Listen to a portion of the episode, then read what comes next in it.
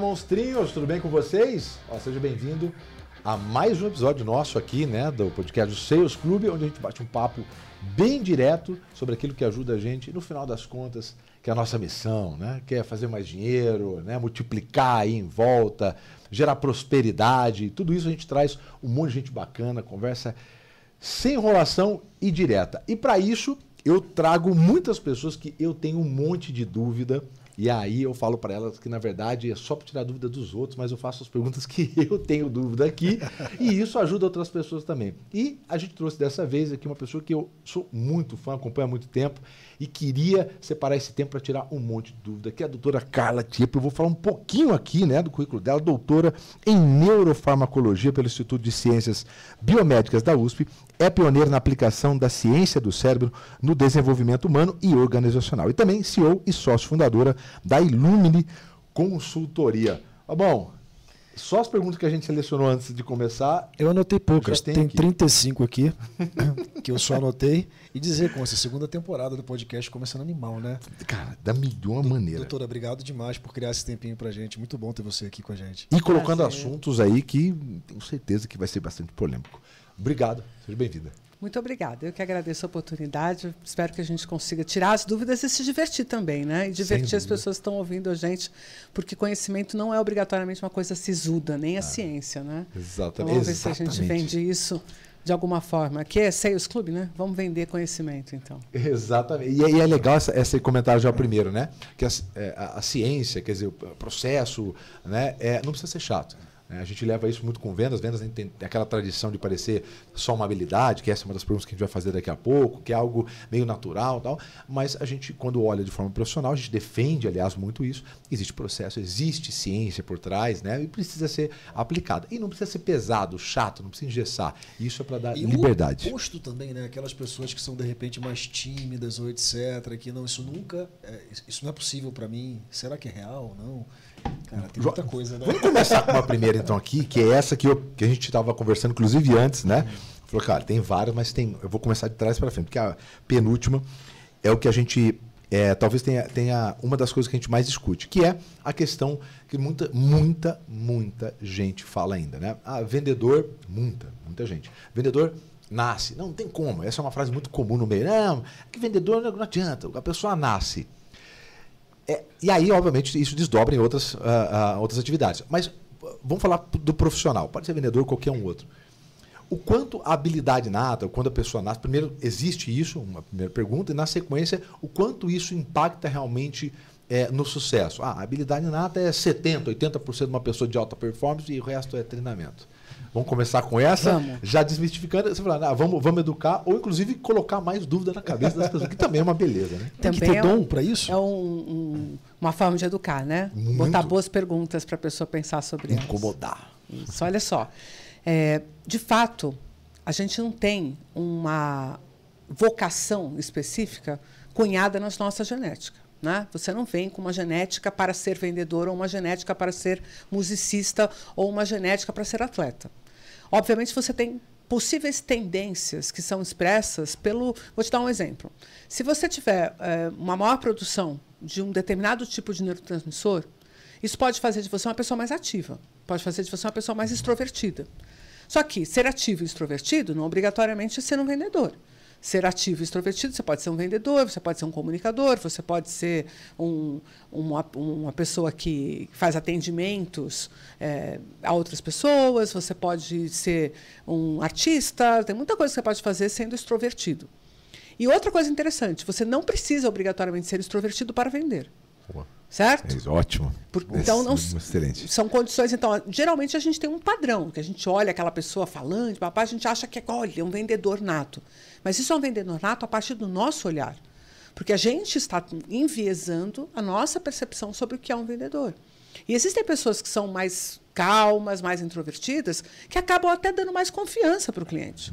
Acabam inspirando no, no cliente uma sensação de que ela tem domínio sobre aquilo essa calma, essa, essa competência, esse jeito menos afoito, com menos pressa de fechar, pode dar mais segurança dependendo do tipo de negócio que você está falando. Então não existe só um tipo de venda, nem só um tipo de vendedor. Inclusive existem diferentes tickets com diferentes necessidades de informação para o cliente. Então você pode ter diferentes perfis. O negócio é que, em geral, as pessoas se deixam levar no seu desenvolvimento pessoal como se fosse um rio que leva água e que não tem volta. É como sabe como você fala que queria bicho solto? Uhum. Então a maior parte das pessoas se desenvolve meio bicho solto. É assim, ah, eu gosto de números, ah, então eu vou fazer exatas. Ou, nossa, eu acho interessante a biologia e tal, ah, então eu vou fazer medicina. E, na verdade, a pessoa não entende quais são as necessidades específicas daquela carreira ou daquela profissão. Ela vai se deixando levar. E aí, é meio como se fosse um conjunto de acasos, com sorte, com circunstâncias, que vão permitindo ao indivíduo ter a formação de algumas competências. E, ao mesmo tempo, tem modelos. Então, eu também me inspiro em outras pessoas. Uhum. Então, eu tenho características natas, que dizem respeito a algumas tendências de comportamento, mas não uma tendência aplicada. Vamos dizer assim, pensa numa ciência básica e numa ciência aplicada. São características básicas, mais introvertido, é, com maior capacidade, por exemplo, de, de escuta. Então, vai ter um desenvolvimento de linguagem mais rápido. Né? É, e aí vai ter um outro que tem uma capacidade mais espacial. Então, esse outro com uma capacidade mais espacial pode ser melhor para o esporte, ou para a arquitetura, ou para a engenharia. Mas são apenas tendências. E aí o resto dessa história é um pouco a água levando. Porque nós não temos um direcionamento no desenvolvimento das pessoas a ponto delas efetivamente pensarem sobre suas carreiras. Ah. Então, o vendedor nato é aquele que modela um vendedor tem as características básicas para aquilo funcionar, e o Rio levou e ele saiu para a rua fazendo as coisas e começou a dar certo. E aí é que tem um ponto interessante, quando começa a dar certo. Porque aí isso vira uma retroalimentação. Isso reforça. E reforça aquele comportamento. O modelo ali. O modelo então, se valida. Que apesar entendeu? de não ter sido determinante lá atrás, ele passa, vai se reforçando, né? Passa a se construir Agora, e acaba você, determinando a personalidade. Agora, você me segura, por favor, porque senão não, eu vou fazer 397 mil. Aqui. Mas tem uma coisa aqui te ouvindo falar, é, é, é onde entra, entram as escolhas e o comportamento, assim, né? É, o quanto que é moldável, o quanto que é manuseável, o quanto você falou, pode ser que alguém nasça com alguma produção de algum tipo de neurônio que torne a pessoa mais extrovertida. Uma é pergunta... um tipo de neurotransmissor, de neurotransmissor né? que é a, a, química cerebral. Sim. Então, por exemplo, se você é um cara com mais adrenalina, uhum. naturalmente você vai ser uma pessoa mais ativa, uma sim, pessoa mais ah, enérgica. Sim. Mas a pergunta é, doutora, o quanto que isso é moldável? Então, veja, isso não determina comportamento, isso uhum. cria tendência. Então, eu posso ter uma grande carga de adrenalina e ainda assim ser uma pessoa introjetada. Eu posso, isso, isso, é possível, isso não é uma Sim. coisa que determina, existe uma tendência. Aqui entendeu? você já matou a desculpa daquele monte de briga de família. não, porque eu sou assim mesmo. Né? Esse é o problema. Você sabe como é Sagitário. Isso é cultural. sabe como é né? é Sagitário? É assim mesmo. Isso é uma baita uma desculpa. Então. Não, isso é cultural. É a ideia de que, de que as coisas são determinadas né? É, a partir de um conjunto de regras que não, que não estão sob nossa, nossa, nosso controle ou nossa determinação. Porque é mais fácil. Né? Existe uma frase que o americano repete muito, que é My brain make me do it. Que, assim, meu cérebro que me fez fazer isso não sou eu. Então, modo eu chamo isso de modo Pôncio Pilatos. Eu lavo as mãos, tipo, não é comigo, entendeu? Agora, o processo de, de autoconhecimento, para você reconhecer essas forças e essas tendências que você tem. E daí, trabalhar sobre isso, moldando as características de, que te interessam, é um processo de aprendizado. Pegando esse gancho, é uma coisa que é muito dita e muito discutida é, hoje sobre a questão das soft skills, né? ou seja, de você é, fortalecer aquilo que você tem uma tendência, agora já usando, é, contra versus é, querer desenvolver aquilo que você percebe que não tem uma tendência, que, que, não, é, que não é tão natural. Então, por é. exemplo, alguém que não é analítico, né, é, se esforçar para ser versus potencializar aquilo que ele tem de bom. Como é que você vê isso? Olha só, de novo, é, a gente tem um modelo na nossa mente do que é ser analítico.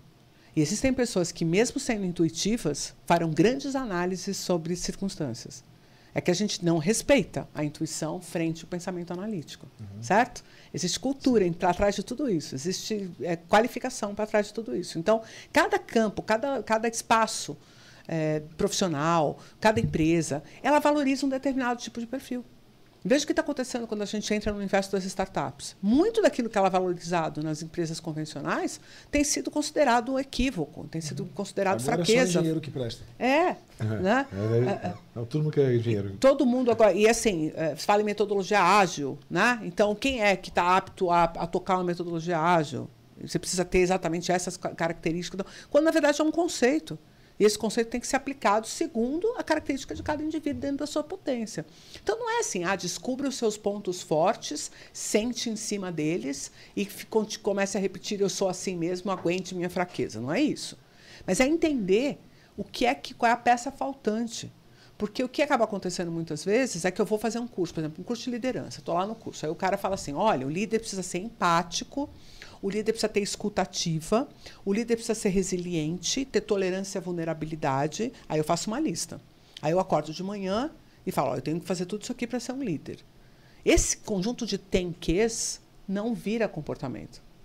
Porque o que constrói os seus tenques não constrói comportamento. O comportamento é construído uma base, assim, sendo bem ordinária agora, tá? Uma base que é as suas intencionalidades, que nem sempre são conscientes. Esse é um ponto importante, porque tem muita coisa que você quer, que você deseja, que você não dá conta nem de pensar que você quer e que você deseja. Então é muito comum as pessoas falarem assim: ah, eu trabalho por um propósito tal, mas lá no âmago é o salário, entendeu? E essa pessoa não é capaz de dizer para si mesma que ela trabalha por um salário, porque isso é vil, entendeu? Então tem cultura, tem é, cultura é, é, é, religiosa, tem uma eu- opção de coisas aqui nesse Eu meio. não Né? sei nem qual das coisas que ela falou eu quero focar. Eu quero todas. Uma, uma delas. Essa liderança, que eu- talvez. É da liderança, não, também eu queria. Uma, uma delas é o fato de que você pega um grupo de pessoas, na área de vendas, todo mundo quer fazer mais, todo mundo quer empreender, todo mundo quer ser milionário, todo mundo. Isso, e a hora, acho que por isso que quando surge a oportunidade de executar aquilo que ela acha que ela deseja de verdade, Não sai. 99% não quer, não consegue, não, Não, não consegue sai. dar continuidade. Quando Não vem uma sai. pressão, não ela sai. vai Não- exato. e, e não consegue enquanto dificuldade. cultura, não, é é bacana falar que eu quero empreender, é bacana que eu quero ser Exato, milionário. exato. É, pô, é vergonhoso eu falar que talvez eu não. Beleza, né? Que eu tô aqui, tô tranquilo. É, ex- Aí quando a exatamente. geração milenial chega e fala assim, não sabe o que que é? Eu não queria um carro zero. Esse custa isso? É. Eu vou ter que ver onde eu vou estacionar? Eu não vou poder ser livre? Ah, não, não, então não vou querer. Ah, como é que você não vai querer isso? Aí, que todo mundo que vendeu a alma ao diabo por aquilo não se conforma que alguém pode chegar e desestruturar tudo aquilo e falar, mas sem certeza, pega um Uber. Né? E aí você fala, é? É, Mas elas não preciso querer ter um carro? Então, então isso muda por completo o conjunto, o jogo das operações. A diferença é que essas novas gerações estão falando sobre isso. Então, só que elas têm Tiveram outras voz, né? intencionalidades que nós não temos, e que a gente critica também. E assim vamos, né? Carla, Likes na internet. Aprofunda um pouco mais nessas intencionalidades pra Isso gente. é uma coisa muito louca. É, Você vamos- sabe aonde que você colhe as suas intencionalidades? Eu suspeito, mas eu não vou falar porque você tá aqui. Eu vou É. até falar pra hoje, traz, traz, traz, o- traz meu celular aqui, vou deixar um pouquinho pertinho pro pessoal escutar, porque às vezes eles estão vendo, mas É. deve estar deve tá escutando daí. Vou colocar um pouquinho só, mas também um pouquinho, porque isso aqui custa muito dinheiro, você não está pagando nada, deve escutar um pouquinho pra, só. pra Tá Carla estamos ao aqui. Olha só. Intencionalidades. Intencionalidades são coisas que você busca em modelos. Você observa pessoas, observa sistemas e diz eu quero aquilo para mim. E às vezes você não precisa nem conscientemente dizer eu quero isso para mim. Você Alguma- modela e começa a buscar aquele tipo de comportamento, aquele tipo Algumas de podem ser primárias, geradas por si próprio. Não, algumas serão sempre, né? Porque a gente tem intencionalidade, por exemplo, é, a nossa cultura fala das pequenas mortes, né? O que, que são as pequenas mortes? Perder seguidores, perder o status, perder um emprego, tal. A gente não trabalha mais com grandes mortes. A gente não está trabalhando em, em- em- favor da nossa sobrevivência. Não é mais assim, né? É, nossa sobrevivência só é ameaçada no acaso em momentos em que a gente não pode fazer nada. É um acidente, é um assalto, é uma, entendeu? É uma circunstância, é uma doença. A gente não pode fazer nada para evitar as nossas mortes. Pode? Pouquíssima coisa. Pouquíssima certo? Você percebe onde eu estou? E o que, que a gente faz? Que mortes que a gente quer evitar?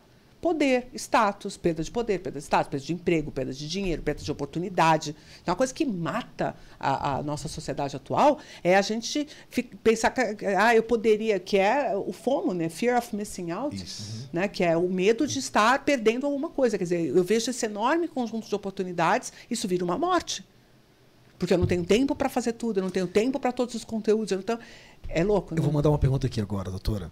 Como abandonar essas intencionalidades, digamos assim, não sei se o termo é esse, mas doutrinadas, e passar a ter intencionalidades primárias, reais, próprias? Então, não primárias, mas você está falando de subjetivas. Intencionalidades que são fruto da sua própria necessidade, não da necessidade imposta pelo. Eu diria essenciais, aquelas É. que realmente vão. Perfeito. Que, que essencial eu poderia dizer para você, água. Água é essencial, certo? Agora, não é exatamente a palavra não é essencial, mas é aquilo que é efetivamente importante para você. Ok, O que vai fazer você se sentir bem. Sim. Então você precisa começar a perguntar o que, que te dá bem-estar. E não o que pretensamente te daria bem-estar. E aí estão as suas intencionalidades, porque é isso que você vai buscar. Às vezes, você quer bem-estar é comer bife à parmegiana. Eu acabei de pensar em um aqui e me sentir bem. Me deixou com naquele na boca. momento. Eu tô- dois, Eu comi três. salada hoje. Me sentir bem diante de um bife à parmegiana, entendeu? Agora, às vezes você não pode. Mas, doutora- Porque aí não está indo. Você tem conflito de intencionalidade, porque você quer se manter numa estética legal, numa saúde legal. Então, aí não, é, não dá para comer bife à parmegiana todo dia. Mas olha só, a maior parte das pessoas tem intenção de estar magro ou saudável, mas não tem a intenção de fazer dieta. A casa cai. Você entendeu? Entendi. Porque eu estou focado no resultado e não naquilo que eu tenho que fazer para obter o resultado. Então, essa, essa, esse, é a, esse conflito da intencionalidade que fere o vendedor. Vamos lá, vamos falar do, do universo de vocês. O vendedor vai para um, pra um cliente. O que, que ele, qual foi a intencionalidade que você plantou naquele cara? Fechar o negócio ou dar um tique no script? Negócio. Bela, bela provocação. Se você está dando para ele, ó, você faz isso, faz isso, esse é o processo. Você chega lá, você cumprimenta o cara, faz um rapport, senta igual a ele, fala igual a ele, se preocupa com. Tá, tá lá o script, tá posto. Eu estou fazendo meu script. Ah, mas por que você está fazendo isso? Porque falando para mim que tem que fazer. Mas você sabe para que é isso aqui? Isso aqui é para você fechar a venda. Ah, sério? Não sabia. Eu achei que eu tinha que fazer o processo, que fechar a venda seria uma consequência natural. Não, meu querido, você foca na venda e toda vez que alguma dessas coisas do seu script não te ajudar aqui, você simplesmente joga ela fora. Eu estou te dando uma base. E depois que você olhar essa base algumas vezes, você esquece ela e desenvolve sua competência e vai para a rua. Porque o que eu quero é você natural na frente do cliente, para o cliente ter confiança em você, para o cliente acreditar que o, seu, que, o, que o negócio é bom, que você está vendendo para ele o que ele realmente precisa. Essa é a intenção, e não o script. Só que a gente negligencia a necessidade, a, a capacidade das pessoas de irem atrás de um objetivo e diz para elas: eu quero que você faça isso, e se você fizer isso, eu te dou um prêmio. É se preocupar mais com o que está por detrás, né? Ou seja, nem sempre é, olhar o comportamento sem olhar a intenção vai, vai ser mais efetivo, né? Porque E se você isso não sabe acontece você tá muito, a gente erra né? muito nisso, né? Ou seja, trabalhar mais na intenção das pessoas. Aquela história, uma vez eu ouvi uma frase com você, que é assim, tem gente que te dá um beijo, é, fazendo uma analogia, Judas, né, e tal, querendo o pior de você. Tem gente que te dá um tapa com a melhor das Com, intenções. com afeto. Seria isso, assim? É, É, tem uma frase que, que se repete muito que é de boas intenções o inferno está cheio, né? Ah. Eu odeio essa frase.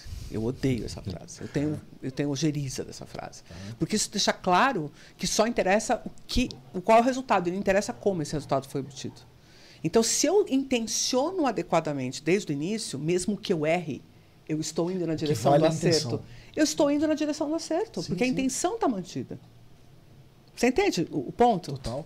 Agora, se eu não tenho uma intenção legal e eu estou focando apenas no resultado, eu só eu vou dar check no meu resultado, mas eu, às vezes eu não sei nem repetir o caminho que me levou àquele resultado. Conselho, eu vou surtar aqui, Conselho. Porque, porque quando fala de liderança é isso, né? É, vale, vale dizer que, assim, quando o líder tem a intenção real de que a pessoa prospere, de que ela esteja bem, ainda que ele não seja tão efetivo na parte processual, que a gente pega muito isso, né, Conselho? Muito. Isso vale mais Faz do do que jeito. alguém que é, porra, talvez tecnicamente é, mas que ele quer mais é que o vendedor se exploda. Exato. E tem uma coisa, por exemplo, você fala Nossa, assim, deixa eu ah, filmar um pouquinho, senão eu vou, mono- eu vou monopolizar a Não, doutora Carla eu- aqui. eu tenho E, uma e ela Eu é sua eu aqui, ó. convidada. Não. Você, porra, Eu tô doido pra fazer a pergunta aqui, que toda Vai, hora quebra o pau. Esse monte de- vocês estão tudo seguindo. Você- tem, tem gente que concordou, tem gente que já me xingou, que eu já vi nome aqui, eu lembro, eu sou rancoroso, eu guardo quem me xinga, sobre o assunto da remuneração. Esse é botar o braço inteiro dentro do vespeiro. Deixa eu terminar só uma coisa para gente, a gente dar uma amarrada aqui na, na história da intencionalidade, que é o seguinte.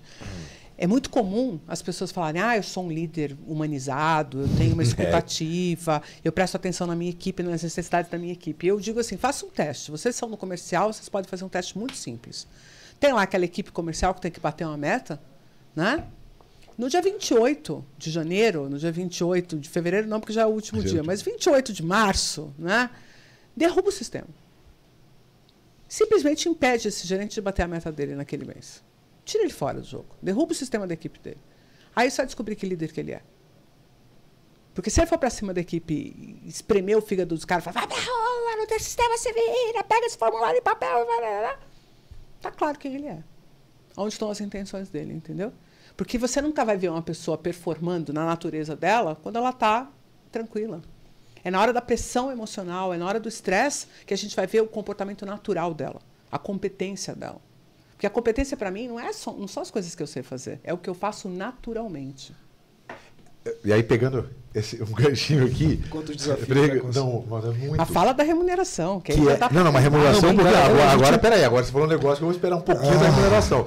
Que é, o, que é justamente essa, é, é, é essa parte de, de é, do estresse. Né? A, gente, a gente fala muito dessa questão da, de pressão, né, de colocar as pessoas, ela, elas, é, quando estão tão tranquilas, elas conseguem controlar mais, inclusive, suas próprias emoções. Consigo falar que eu sou um líder humanizado, enfim. Em momento é, de estresse, né, como, como que funciona o cérebro? Por que, que a gente fala, bom, a gente vê as pessoas geralmente no momento difícil, né? no momento de estresse. Como que funciona o cérebro e por quê? A gente vira, sei lá, o cérebro ele vira mais animalesco, é, é quem você é mesmo, enfim, como funciona isso? É, é mais complexo do que isso, né? Porque, na verdade, o cérebro ele é uma estrutura que evoluiu ao longo de muito tempo e, portanto, ele tem muitas camadas evolutivas de funcionalidade, certo? É, nós temos camadas que são mais instintivas, que estão é, conectadas mais à reação, e outras que têm uma coisa mais proativa, conseguem planejar ações. Né? Então, são diferentes camadas de comportamento. Agora, é, basicamente, a gente tem dois tipos de estresse. Um estresse agudo, que é uma situação específica, a gente está aqui e aí acontece alguma coisa, a gente é avisado, é, a, gente tem, a gente tem que resolver essa situação, e a hora que terminar essa situação acabou, certo? Estresse agudo acontece o tempo todo. Uhum. E é natural. E isso não significa que você está sob pressão. Porque isso é uma coisa da, da, natureza. Pô, cara, nós precisamos atender aquele cliente lá. Cadê o portfólio? Cadê o negócio? Cadê o produto? Não, não entregou. Cara tá... Isso aqui é normal. Deu pau no sistema. Deu pau no sistema. Tá, vamos, vamos correr aqui, vamos resolver. Tarará, resolvemos. E aí, quando você está no estresse agudo e você sai, olha que coisa interessante. Você libera uns neurotransmissores que te dão uma sensação de herói. Pensa um pouquinho, um dia difícil, desses, cheio de desafios, mas que no final você terminou bem. Qual a sensação? É possível alguém ser viciado nisso? É. E é. Ah, e as pessoas são. E as pessoas é possível são. alguém criar situações assim para se sentir. Criar o caos para. Vamos voltar das intenções? Ah. ah. Gente, eu vou. Eu vou... Inclusive para se, inclusive se mostrar heróico, né? Inclusive para se mostrar é. heróico. Ó, mas agora a gente vai falar da questão Eu solto o leão para matar o leão. Não, né? só que, eu solto o leão para matar o leão. Para ver não, aí, sobre o assunto mais, mais, mais delicado da oração, depois vocês vão assistir lá no YouTube, no podcast inteiro, tá Ele tá bom? É um Obrigado você que ficou comigo até agora aí. Mas eu prometo, ó, ó, ó, eu prometo. No clímax, ele tinha no clímax. Que a Carla que a gente vai fazer uma semana aí com vários especialistas e a Carla eu já pedi para ela e ela falou ok. E aí a gente vai ter aí uh, aqui uma sequência de lives e eu vou trazer a Carla para tirar um monte de dúvida. Inclusive, vou, uns dois, três dias antes, vou abrir caixinha de perguntas e anotar. Combinado? Obrigado por você ficou com a gente aí. Agora, lá no podcast do YouTube do Seus Clube. Valeu, galera. Doutora, sobre isso, só para eu, eu com você, principalmente, a gente conversa muito sobre a capacidade que algumas pessoas têm tá? é, de lidar com momentos de estresse, assim, com situações de muita pressão e a gente chama isso às vezes de inteligência emocional, né? É. Assim, de, né? A gente fala muito sobre isso, né? De cara que algumas pessoas têm, né? Então, é... o negócio é que a gente lida, mas a gente está tá sempre avaliando os resultados, né? Porque nesse, nessa história de lidar com o estresse, a gente pode deixar a terra arrasada para trás da gente, né? Uhum. Então a gente saiu, virou herói, mas a gente machucou um monte de gente que a gente olha e fala, ah, são os losers, são os fracos, são pessoas que não têm. Sensíveis são demais. sensíveis demais tal. E às vezes essas pessoas são muito importantes porque elas são as pessoas que mais produzem empatia. Então, você fala que você quer umas características no vendedor, por exemplo, e você justamente seleciona as pessoas pelo viés disso. Tipo, são pessoas que não são empáticas justamente porque atropelam todo mundo e são bastante resilientes. Então, para temperar isso aqui e conseguir sair dessa situação de estresse agudo sem deixar a terra arrasada. Mas o estresse agudo é da vida. Né? Eu chego aqui, pá, onde é que eu vou guardar meu carro? Pá, pá, tem ali um desafiozinho. Eu, obviamente, vou desenvolvendo recursos ao longo da vida para lidar com esse estresse. Cada vez eu tenho mais competência e mais repertório simplesmente vou resolvendo. Isso a gente chama de expertise, né? Da experiência do profissional, e eu chamo isso de competência. Desenvolvimento de competência é, inclusive, quais são os recursos que você tem para lidar com o estresse. Outra coisa é estresse crônico que é você ter uma sensação de que você está no lugar errado, fazendo as coisas erradas, que você não é competente, vem uma síndrome do impostor, você está sempre varrendo a sujeira para debaixo do tapete e você nunca consegue performar, você está sempre na emergência, sempre é o relatório que você não sabe fazer e sempre é o resultado que você não alcançou, isso é morte. Né? Isso vai, vai, vai, vai, vai, até que você vai se destruindo e vem depressão, vem burnout, aí é um caminho ruim. Então, o estresse não tem uma coisa só. Só que durante o, o, o episódio de estresse, o que acaba acontecendo é o seguinte: você tem uma mudança nessa, nesse quimismo cerebral, nessa parte química do cérebro. Então você poderia estar tá, tá vindo num. É, pensa, vou, vou, dar um exemplo que é o que eu dou para os meus alunos, vocês vão entender fácil. Imagina que a gente tivesse aqui nessa sala várias lâmpadas com cores diferentes e dimmers. Sabe aquelas luzes dimerizadas que você aumenta e diminui a intensidade? Ok. O seu humor é mais ou menos isso. Então você acorda de manhã, se você tiver com uma boa carga de dopamina, de noradrenalina, você vai estar com umas cores mais quentes. Você vai acordar animado. Se você já for um indivíduo mais vespertino, o que, que vai acontecer? Você vai acordar mais frio. Você vai acordar com, um pouco, com o humor um pouco mais deprimido e tal. E ao longo do dia você vai melhorando esse humor e tal. As situações emocionalmente importantes, elas acabam criando uma tendência nessa química, independentemente do humor, do dia, da luminosidade, do que você comeu, entendeu? É uma coisa um pouco mais pragmática. Por quê? Eu estou vivendo uma situação de perigo, eu estou vivendo uma situação aqui que eu preciso é, resolver isso aqui, então vai subir minha adrenalina. E na vigência da adrenalina, você tem repertórios para lidar com o estresse. Então, você pode gritar, você pode ser mais agressivo, você pode se esconder, você pode fugir da situação. E aí são repertórios do, de cada um dos indivíduos. Tem a ver muito com personalidade, com aquilo que a gente falava antes de como que é a lógica do funcionamento daquele cara. E um pouco da, dos resultados que ele vem obtendo, entendeu? Do, ou ela vem obtendo. Não é uma questão de gênero, mas é uma questão é, de, de, humanidade. Tipo, o que, que a gente faz com essas várias camadas que nós temos em nós e que precisam estar meio em concordância. Então eu costumo dizer o seguinte: o grelo falante é uma vozinha que fica o tempo inteiro dizendo para você o que você tem que fazer. Ele perde volume de voz quando você entra em estresse. Uhum. Porque é como se ele estivesse falando num volume, numa altura, que fica inaudível naquela confusão. Sim. Então, todos os seus tenques, todos os seus protocolos de comportamento, de controle emocional, vão para a cocuia. Então, eu costumo dizer que melhor do que ter controle emocional é ter gerenciamento das suas emoções. E gerenciamento o que, é? O que é gestão? É usar dados. E emoções são como dados. É, eu você tô aqui, eu estou me sentindo confortável de estar aqui com vocês falando sobre isso, não estou achando as eu tô o, meu, dado emocional é ok, Carla, segue o jogo. Agora, vocês começam a fazer pergunta que eu não sei responder, que me coloca num saia justa, isso, bum, bum, começa a dar um frio na barriga, começa a fazer uma ebulição, essa adrenalina pode, pode me colocar no lugar do tipo ficar um pouco mais é, snob, Uh, entendeu? Não preciso ficar agressiva com você, mas, ah, cara, você não sabe isso.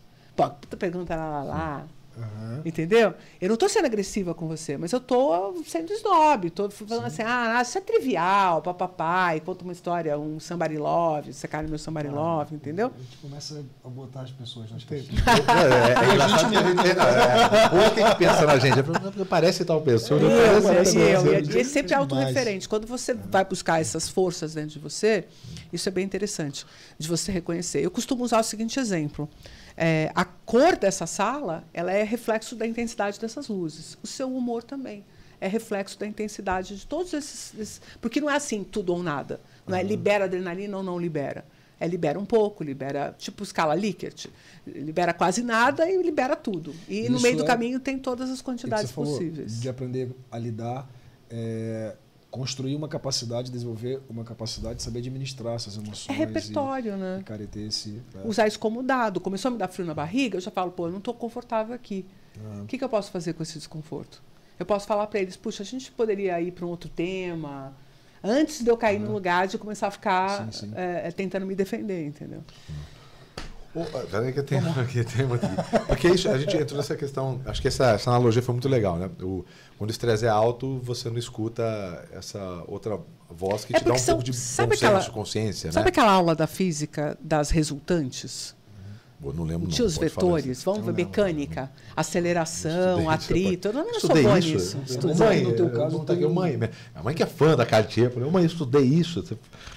Mas no seu fala. caso deve ter uns 57 É, anos. uma coisa faz Na tempo. minha época não tinha na pedra. Lembra que a gente calculava os vetores? Então, de aceleração, resistência do ar, e a resultante era o movimento do carro? Olha só, os vetores de força aqui são as variáveis que você está experimentando. Então, as emoções, as pessoas, os- o ambiente, essas são os vetores. O teu comportamento é a resultante. Então, se mudar a força de algum vetor, pode mudar a trajetória do carro. E, e- e- e, por exemplo, lidar com esses, é, é, Lidar com com esses esse vetores, por exemplo, é- autoconhecimento. E tem alguma coisa a ver especificamente com se, se as pessoas se tem gente com mais capacidade menos de lidar com situações assim isso ele é químico é neural isso ou não é Mas de aí que eu te cultura, assim? pergunto, você está avaliando o resultado final ou apenas o indivíduo Ah, tá, performando? entendi. Porque se você estiver olhando o resultado final, pode ser que um indivíduo altamente resiliente, na verdade, esteja Vai ah, um atropelando pra- todo mundo. Entendi. A gente Ele às vezes lida bem contrata na um hora, mas o- para uma E quando não atropela todo mundo, mas é possível atropelar a si mesmo? Sim, sim, sim, até em favor de buscar, porque aí é aquele indivíduo que tem nas suas intenções agradar as pessoas. É. E te- Então, se eu tenho como intenção. da- É, volta pra, Não tem como fugir disso. A intenção é o lugar que você quer chegar com o seu comportamento. E os vetores de força são aqueles que você vai usar para ir para aquele lugar. Só para só pra elucidar um pouco mais. Como assim? É. Eu, eu avisei Que absurdo essa Avisei. mulher.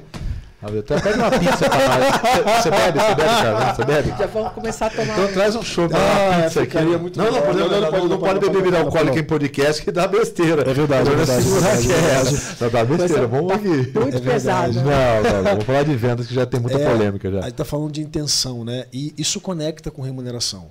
É porque Muito. quando a gente desenha modelo, sistema de remuneração, né, a gente fala sobre isso muito, né, Consta? A gente fala de como incentivar, como motivar, como. Então, conecta, né? E se não conectar, você vai falar só porque eu quero perguntar também. É. Mas, Da remuneração. Vambora, vambora. mas é o seguinte. é, a gente falou o tempo inteiro aqui de intencionalidade. Intencionalidade, intenção, ok, você explicou o que é intenção. Tá. O que, que vem antes da intenção? Eu posso falar de crenças, de valores, é isso? São os vetores, lembra? que são os vetores que, ou seja, é, as minhas crenças vão é, Vão nutrir. vão nutrir essas as intenções, intenções. que vão gerar só para Sim. né, e tal. E, e- e tem um aspecto importante porque as pessoas sempre acham que as nossas intenções são aquelas é a parte vamos dizer assim mais puritana de nós, entendeu? Que a gente intenciona o sucesso, é, ou a gente e que a gente é muito bom nas nossas intenções que a gente não tem conseguido alcançar porque as circunstâncias não são favoráveis.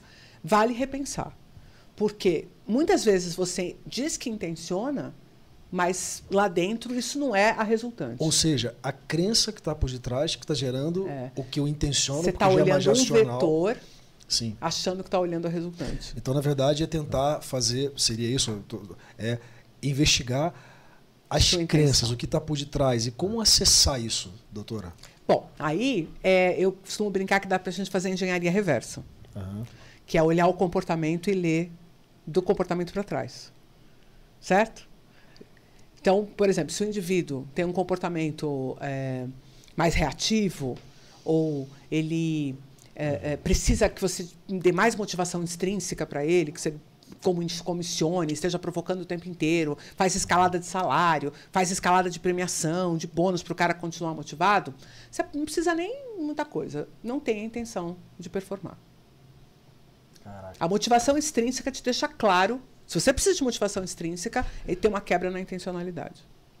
Você entendeu? não porque o tem uma- indivíduo não está vendendo porque ele acredita no produto, na coisa, no- na entrega para o cliente e a remuneração é consequência disso. A intenção dele é a remuneração. Então ele faria qualquer coisa pela remuneração. Ele vai ficar brincando com, de, de, de uma caça de gato e rato.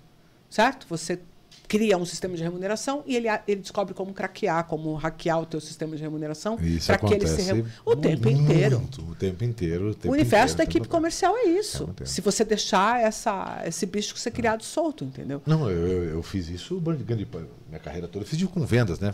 Boa parte foi como vendedor, grande parte foi buscar o recurso. Como é. é. que fazia? Agora a gente fica, ela é, tira 33% do tempo, né? Olhando como é que a gente consegue jogar como empreendedor hoje com as questões tributárias, né? Se, se, é mais ou menos essa média de tempo. Quando você é vendedor, você fica 33% do seu tempo. Como é que você consegue rearranjar o comissionamento? E aí você né? vai ter uma opção de, de, de, quebras de compliance e tudo mais, porque, por exemplo, Tem. você pega um cara que é um corretor de seguros. É. Ele precisa bater uma meta, ele chama lá 10 amigos dele e fala assim, cara, preenche isso aqui para mim, depois você cancela. É, é, porque não tem. Exatamente, para de pagar segundo mês. É. Entendeu? Então ele não está efetivamente querendo aquele resultado e ele não está preocupado, pô, eu vou vender esse seguro aqui para fulano de tal e eu tenho certeza que fulano de tal vai ficar tão feliz com o meu atendimento que ele vai me trazer quatro E o modelo clientes. impulsiona também, né, doutor? O modelo, quer dizer, a gente faz, né, ah, eu crio esse tipo de meta, já dou uma brecha para isso acontecer, né? Eu, então você finge que trabalha, finge que pago, e finge, fica os dois lados, né? Dizer, então, modelo, e aí você fica. E é, uma, e, é, e é, uma, briga de vírus e antivírus. É, porque aí eu começo é. agora a criar sistemas de controle para calcular quanto que eu tenho de cancelamento. É e para tentar investigar se essas pessoas que estão cancelando são próximas desse vendedor de alguma forma, para procurar. Quer dizer, eu vou gastar uma nota para resolver um problema que fui eu mesmo que criei. Tempo, energia, energia gente. E aí tem uma pergunta aqui que, que a gente estava falando no almoço que eu queria muito, que é quando eu, que, que, que a, aquelas falácias, né, que a gente estava falando de conversa de boteco que que todo mundo acredita que é verdade, e muitas vezes quando você vai para a ciência, aquilo não é. Né? É, como, por exemplo, a gente está falando, né? Boa, então a gente não pode confiar, porque se você deixar aberto, o cara vai ficar. Ele, ele, ele vai dar um jeito, vai de burlar a maioria. A gente estava discutindo no almoço. Quando a gente olha lá para Rousseau, que fala que a gente nasce bom e o meio corrompe, e aí você vai para William Leck, para o Paul Bloom, né, que é da Universidade Yale, que ele fala ali o contrário. Nós temos ruins e a sociedade que faz a, a gente se encaixar. É isso mesmo. É que, mas aí a gente está muito maniqueísta, né? É, sim, a gente está dizendo sim, que, é bom, que, é bom, que é ruim. O que é bom mal, não nem definimos o que é bom ou mal. Mas veja, o que de... você está me dizendo quando você chama de ruim, é. você está dizendo que o indivíduo está lutando contra, a favor das suas próprias intenções e resultados. É. E quando você chama de bom, você está falando que esse indivíduo está cuidando da sociedade. É muito mais a natureza da intenção né? do que efetivamente ser bom ou ser ruim. Quando uma criança é egóica, que ela está pensando lá porque é o brinquedo para ela, ela bate no outro, morde o outro, você não fala que ela é ruim. Você entende que naquele momento ela está cuidando apenas dos seus interesses. É difícil de você aceitar isso quando você está diante de um adulto. Uhum. Porque você não concebe um adulto que está trabalhando apenas em relação aos seus interesses. Mas isso é o que mais existe. Talvez Porque seria... a construção dessa ideia de bem comum não é uma construção religiosa, não é uma construção imperiosa. Porque eu vou dizer assim, eu posso falar que eu estou aqui querendo que dê certo para todo mundo, mas eu estou procurando uma brecha aqui, ver que hora, como é que eu me viro aqui, como é que eu consigo uma vantagem. É aquela frase lá que quer ver o outro bem, mas não melhor que você. Né? Exato, entendeu? Então, tem um limite essa coisa do bem-estar coletivo. E você só pode efetivamente vender esse bem-estar coletivo quando ele, de alguma forma, atender a necessidade do bem-estar individual. Não dá para você vir com um papinho. Que entra em remuneração. Que é o que o Gaziri... A gente fala muito sobre... É, é a arte de colocar um incentivo... É, essa frase é boa. Ou talvez eu mude no slide. Ah, depois dessa agora. A intenção... de colocar... No lugar certo. Exatamente. É se conseguir... É, é possível gerar um alinhamento você de tá, né? intenções. Né? Sim, e isso é cultura. Quando você me fala de cultura, você está me falando do conjunto de intenções que são coletivas. E que todas aquelas pessoas que estão naquele grupo, elas é, coadunam. Criar um alvo que todos Comum. desejam. Comum. Porque esse alvo interessa ao coletivo e interessa ao individual também.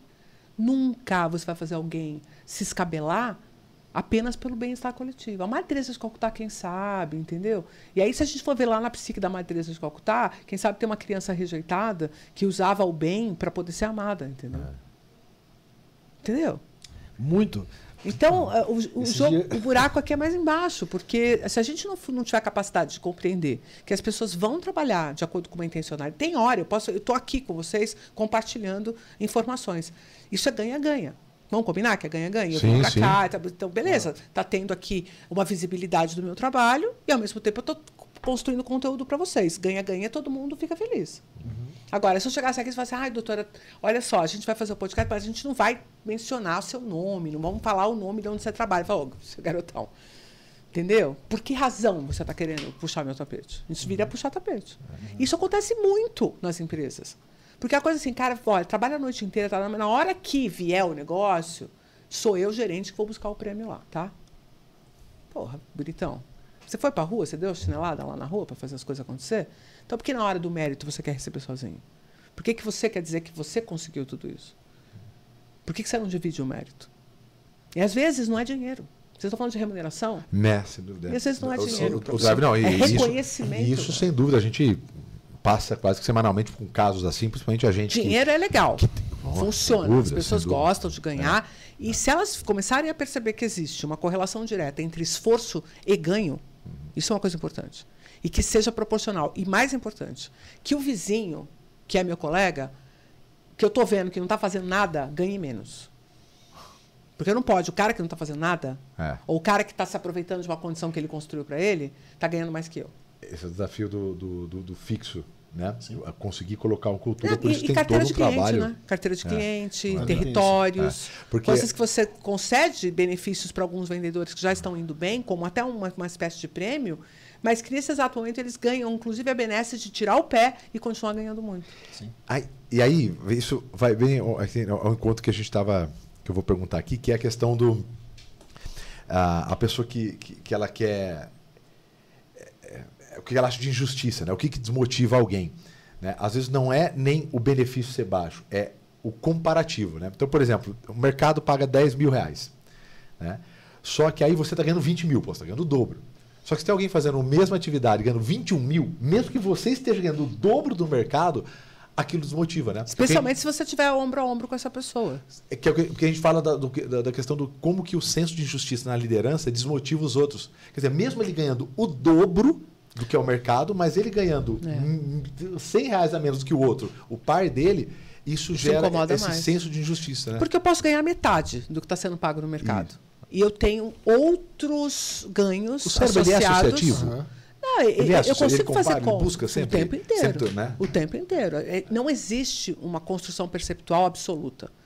Você nunca olha as coisas de forma absoluta. Sempre é comparativa, sempre é relativo. Sempre. Para qualquer coisa. Até é, a luminosidade dessa sala é comparada com a luminosidade fora dessa sala.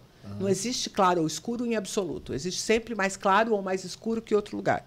Certo? É, porque Porque ninguém, eu posso entrar ninguém, num- eu ninguém posso é entrar feliz sem a breu. tristeza, né? É, ninguém é isso feliz, só é- tem a é felicidade porque você, relativo. você É sofreu, relativo. né? É a tal da dialética, né? É. Agora, o, porra, pegando o teu gancho aqui, de senso de. Você falou senso de injustiça, né?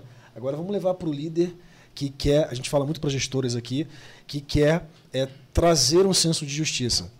Puta, como é desafiador. Muito desafiador. Porque então você está dizendo que o é senso de relativo. justiça é relativo. Exato. Então a gente tenta ser justo enquanto líder. Mas É o que é? O que é ser justo? Prime- primeira coisa, se libertar dos seus vieses. Porque o que, que acontece com todo mundo? Na hora de julgar qualquer coisa, vem carregado de vieses. Então, eu sempre vou julgar, por exemplo, melhor quem é mais parecido comigo. Certo? Então, muitos das benesses que eu vou dar para minha equipe vai ser para vendedores que atuam como eu. Que atuam como eu atuava quando eu era vendedor, ou quando eu ainda atuo, porque eu estou lá na Ou do rua que eu acredito que seja Ou um bom eu acredito vendedor. que seja um bom vendedor.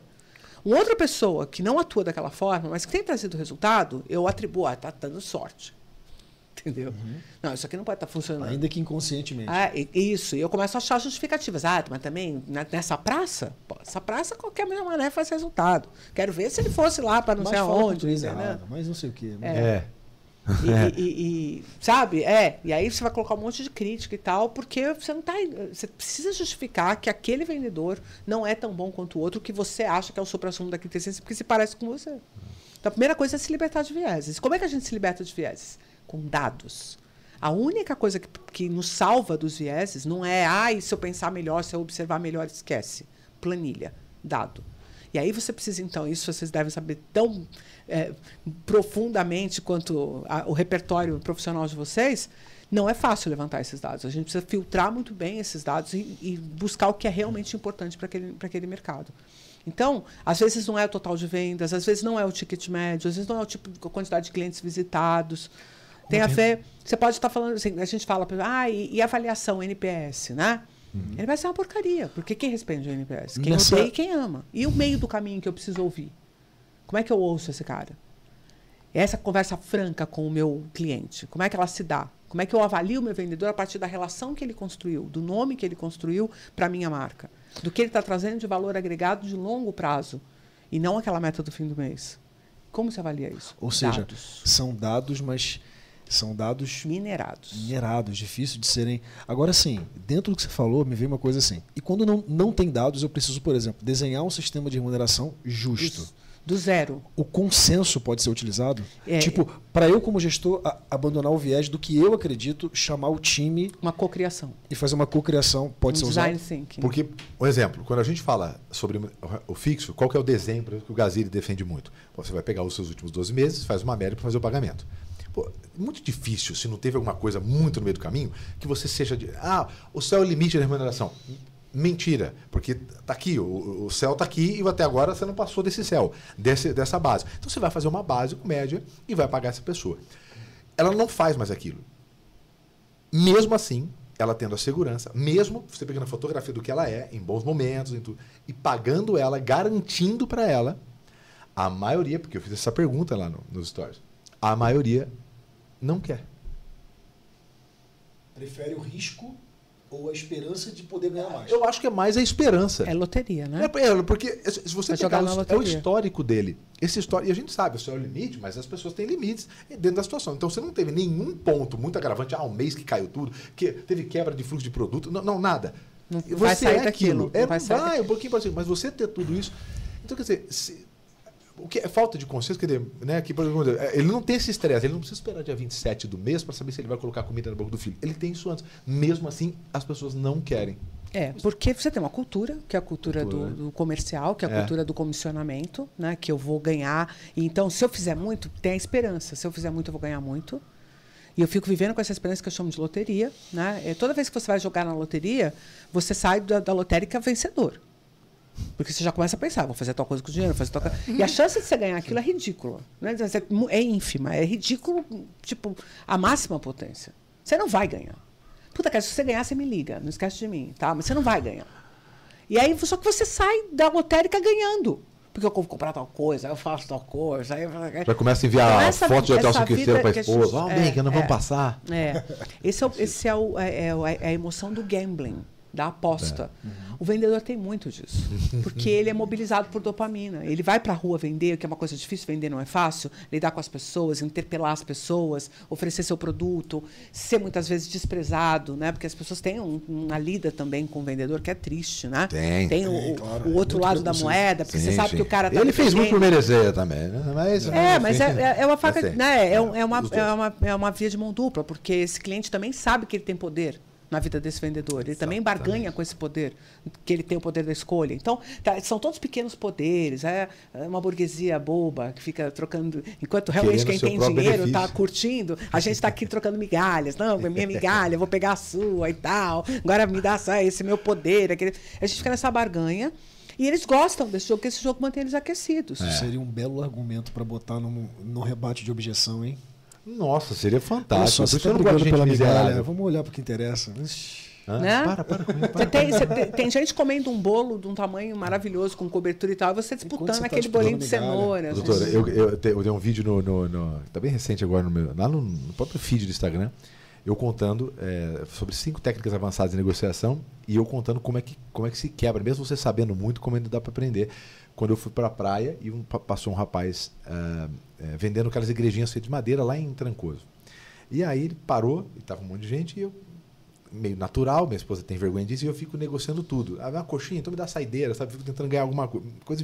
Eu não gosto de gente miserável, eu sou quando eu, quando eu vou pro outro lado. Aí eu pego, e eu, não, era 225 o- a igrejinha. Eu falo, pô, faz 200. E o sol, 40, não, o cara tava lá brancão, o cara tá vermelho e tal. Não, não sei o que, conversa, tal. passou tipo uns 5, 6 minutos, eu querendo tirar o 25, tal, tal, tal. Enquanto eu conversava, chegou camarão, chegou espumante. Eu, não, não sei. Aí ele pegou, parou, usou acho que essa técnica, ele usou e falou assim, como você chama? Eu falei, Tiago. Ele falou assim, seu Tiago, esses 25 reais vai fazer muito mais falta pra mim do que pra você. Velho. Quebrou, né?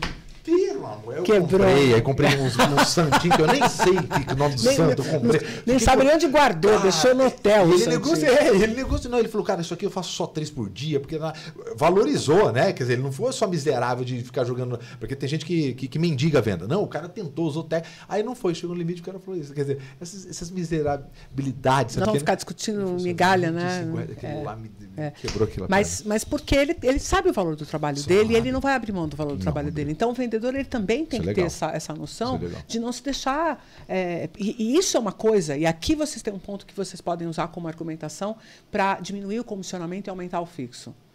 Esse seu vendedor não fica vulnerável ao cliente. O cliente não faz a vida dele. Que é muito o que a gente se baseia, né? E aí ele pode fazer uma venda de valor. Sim. E ele pode manter o valor agregado do seu produto lá em cima. Porque se ele começa a barganhar e essa igrejinha vira 200, Ele e daqui a pouco ele vem, ele tem que vender por 180, o que, que vai acontecer? Alguém daqui a pouco aparece com uma igrejinha com, que pagou 100 reais, vai falar para você, Tiago, olha que eu comprei trancoso aqui, 100 anos. Fala, Caraca, paguei 200, velho. Você já vai ficar pé da vida com o vendedor lá. Bom, não vai acontecer com o vendedor de trancoso, mas acontece todo dia com as empresas que ficam barganhando preço para diminuindo o valor É. Isso tem do bastante negócio, histórico, entendeu? né? Tem bastante histórico, inclusive de, de- com, com medição de NPS, né? É, remuneração variável muito alta, as pessoas acabam forçando mais a venda e tal, e aí a satisfação do cliente acaba baixando muito. E também vai muito questão operacional, que nem, por exemplo, no modelo do Salesforce lá, que ela é um gamification por atividade, então quando, em geral, né, pelo menos o que a gente vê ali, em geral, para atividades mais simples e que exijam eh, de mais curto prazo, essa remuneração de troca, ela funciona muito bem. Sim. Quando você exige um pouquinho mais de, como você falou, de, de, né, de paciência, de, de olhar os vetores, é, de olhar né? os vetores tal para tomar uma decisão, ela esse, esse variável muito grande acaba atrapalhando, né? Que acho que está muito relacionado ao estresse, né? Sim, porque você sabe que você tem uma chance de não fechar aquela venda.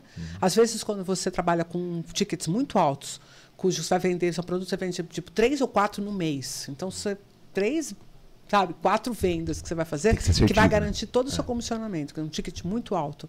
É, cada, quando você está lá, você está simplesmente com o fígado rasgado no meio. Mas entendeu? tem que ter essa questão cultural muito forte, porque mesmo você explicando isso, mesmo falando sobre isso, ainda você coloca essa situação, ele prefere, não, eu vou ficar, ele prefere ainda, mas é uma questão cultural forte. Posso fazer a Mas última é pergunta? que eu acho que, que só para a gente fechar essa história da remuneração, que eu acho que é bem importante, nós não devemos pensar na remuneração Hum. pensando no efeito dela, mas pensando no que, que ela é capaz de causar.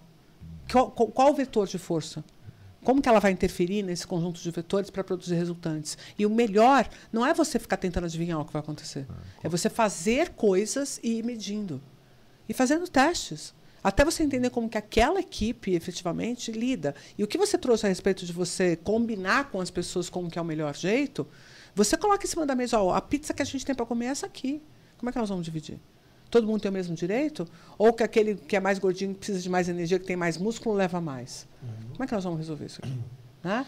E, e como que definitivamente eu posso fazer valer o trabalho de vocês? Como é que eu posso ser justo com o trabalho que vocês executam? Acho que nada Essa é melhor, uma pergunta que como o todo mundo falou, quer ouvir. alinhar, né? É, alinhar, senão fica... É, ca- casualmente, a gente sempre aconselha, né, Consta? Você, você mexeu no modelo? Chama o time.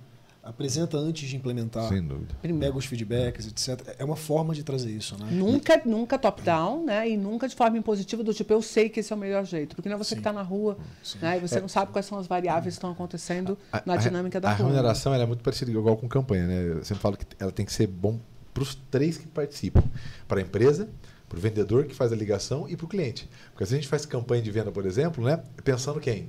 O vendedor da empresa. Não, aí ficam se acertando, paga mais, paga menos. E o cliente "Pô, fala, ô, ô, é, eu falei, esse esqueceram modelo de vai, mim aqui. É, vai ó." empurrar, sabe? Esse modelo de premiação vai forçar com que o cara empurre, minta tal, não sei o que. Então isso é muito legal. Posso fazer a última pergunta para finalizar, Gi? Pode ser? É a última, que é, que é uma, também é uma, uma questão é, técnica de, né, de, de vendas, enfim, que o pessoal usa muito. Inclusive, a gente usa nas- na parte de qualificação entender dos clientes se eles já tiveram experiências ruins que o professor Raul, o Candeloro, né, ele usa muitos irritadores, né? Que é que é se- porque às vezes a pessoa teve uma má experiência naquele segmento e por mais que eu desenhe todos os benefícios, que ainda também é uma- um erro grande que a maioria dos vendedores acham, né? Deixa eu aqui mostrar o máximo de benefício porque aí fica mais fácil. Não é, né? Então eles a- é- é- essa troca entre dor e prazer, quer dizer, o benefício está aqui essa lista e entender. A gente sempre defende, pelo menos no meu modelo, que a gente entenda primeiro se ele tem esses irritadores.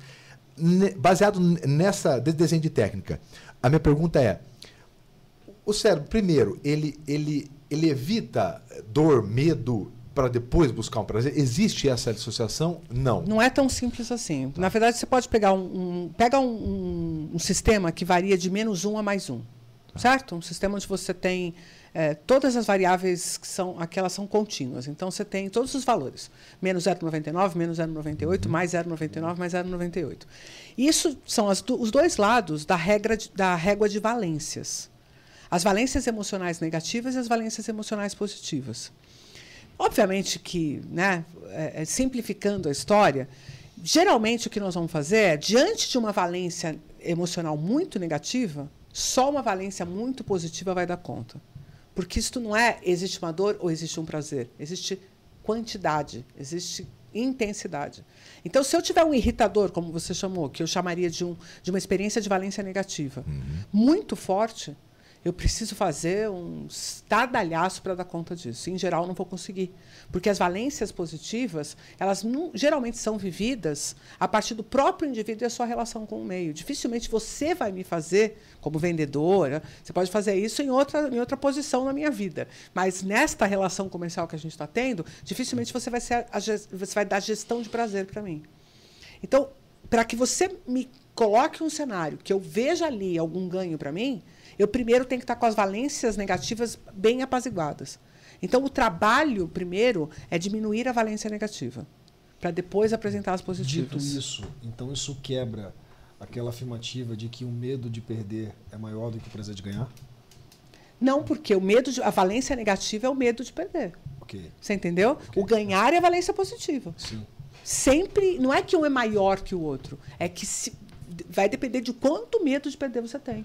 E aí, aí é isso individual. Existe quantidade. Isso, isso, é individual isso tem porque... a ver com a circunstância, com a necessidade. Não né? é uma regra que vai se aplicar a todo mundo. E tem a ver com a personalidade também, né? Porque okay. eu, por exemplo, sou uma pessoa, eu, Carlos, sou uma pessoa, se você começar a barganhar muito comigo, eu falo, fica com esse negócio aí.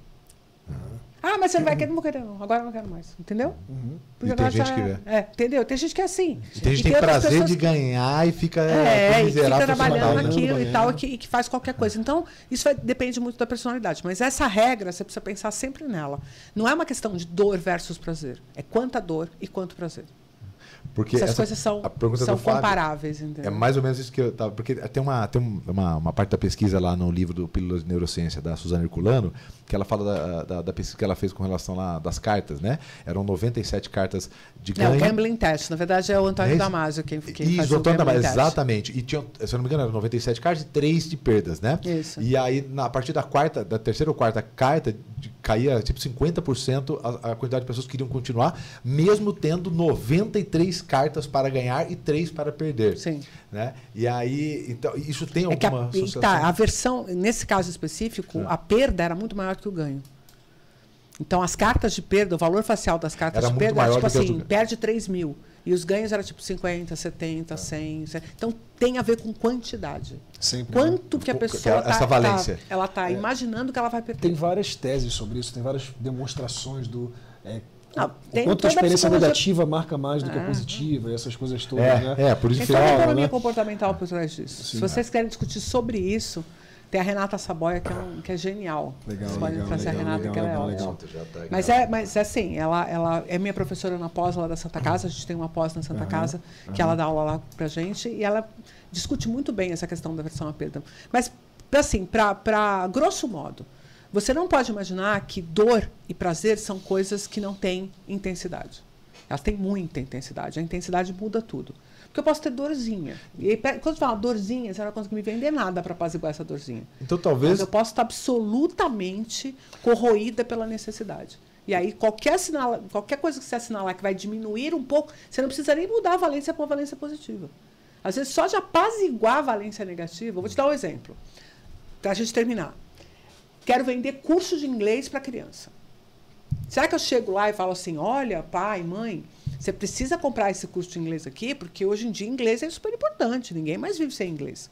Né? Então, se seu filho não falar inglês, está com a casa. Ele vai falar, é verdade, você tem razão. Mas eu fazer a matrícula não vai fazer meu filho falar inglês.